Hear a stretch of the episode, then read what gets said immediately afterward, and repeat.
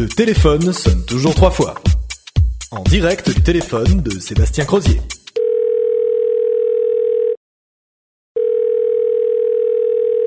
Les MVNO pour Mobile Virtual Network Operator, soit opérateurs mobiles virtuels, ont atteint 12% de part de marché en France en cette fin d'année 2011.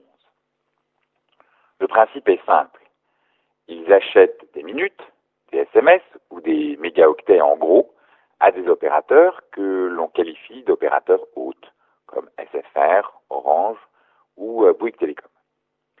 Ils les revendent au détail au travers de leur propre réseau de distribution. Ce principe existe depuis de nombreuses années dans d'autres pays. Virgin Mobile, en Grande-Bretagne, étant sans doute le précurseur de ce modèle. Désormais en France, les marques de MVNO sont nombreuses, au total près d'une trentaine. On peut les classer en quatre grandes catégories. La distribution, avec Virgin, Casino ou Système U, les banques, le CIC, le Crédit Mutuel et plus récemment la BNP, ou même le cas plus atypique de la Poste, les médias à marque forte, Énergie, qui a ouvert la voie en 2005, et M6 Mobile.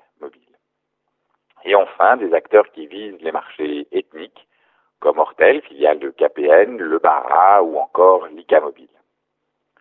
Notons que l'expérience de TF1 a tourné court et que Fnac Mobile est loin d'être un succès. On ne gagne pas à tous les coups sur le marché des MVNO. Quel est l'intérêt de chacun? C'est au MVNO de supporter les coûts d'acquisition élevés, financement du terminal, publicité, coûts de distribution. Leur métier permet de réduire immédiatement ces coûts et de dégager un profit tout en générant du chiffre d'affaires. Les opérateurs, quant à eux, voient à court terme leur marge augmenter puisqu'ils suppriment des frais d'acquisition sans que leur chiffre d'affaires n'en soit trop dégradé.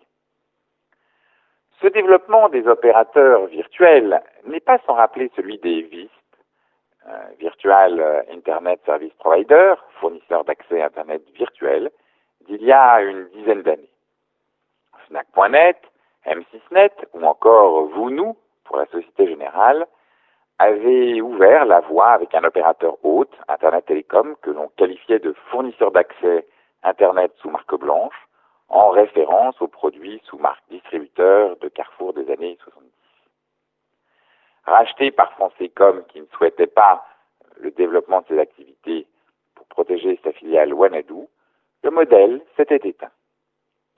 Les projets de la Poste et de SFR laissent à penser que des offres d'accès ADSL sous marque blanche sont désormais en préparation. Finalement, rien de bien nouveau sous euh, le soleil du marché des télécoms. Les opérateurs, bien qu'ayant en un peu moins de 20 ans construit des marques puissantes, apparaissent aujourd'hui comme de simples gestionnaires de tuyaux au service de marques plus génératrices de valeur. Dès lors, on comprend mieux la lente dégradation de leur chiffre d'affaires et l'absence d'enthousiasme qu'ils suscitent pour les marchés financiers.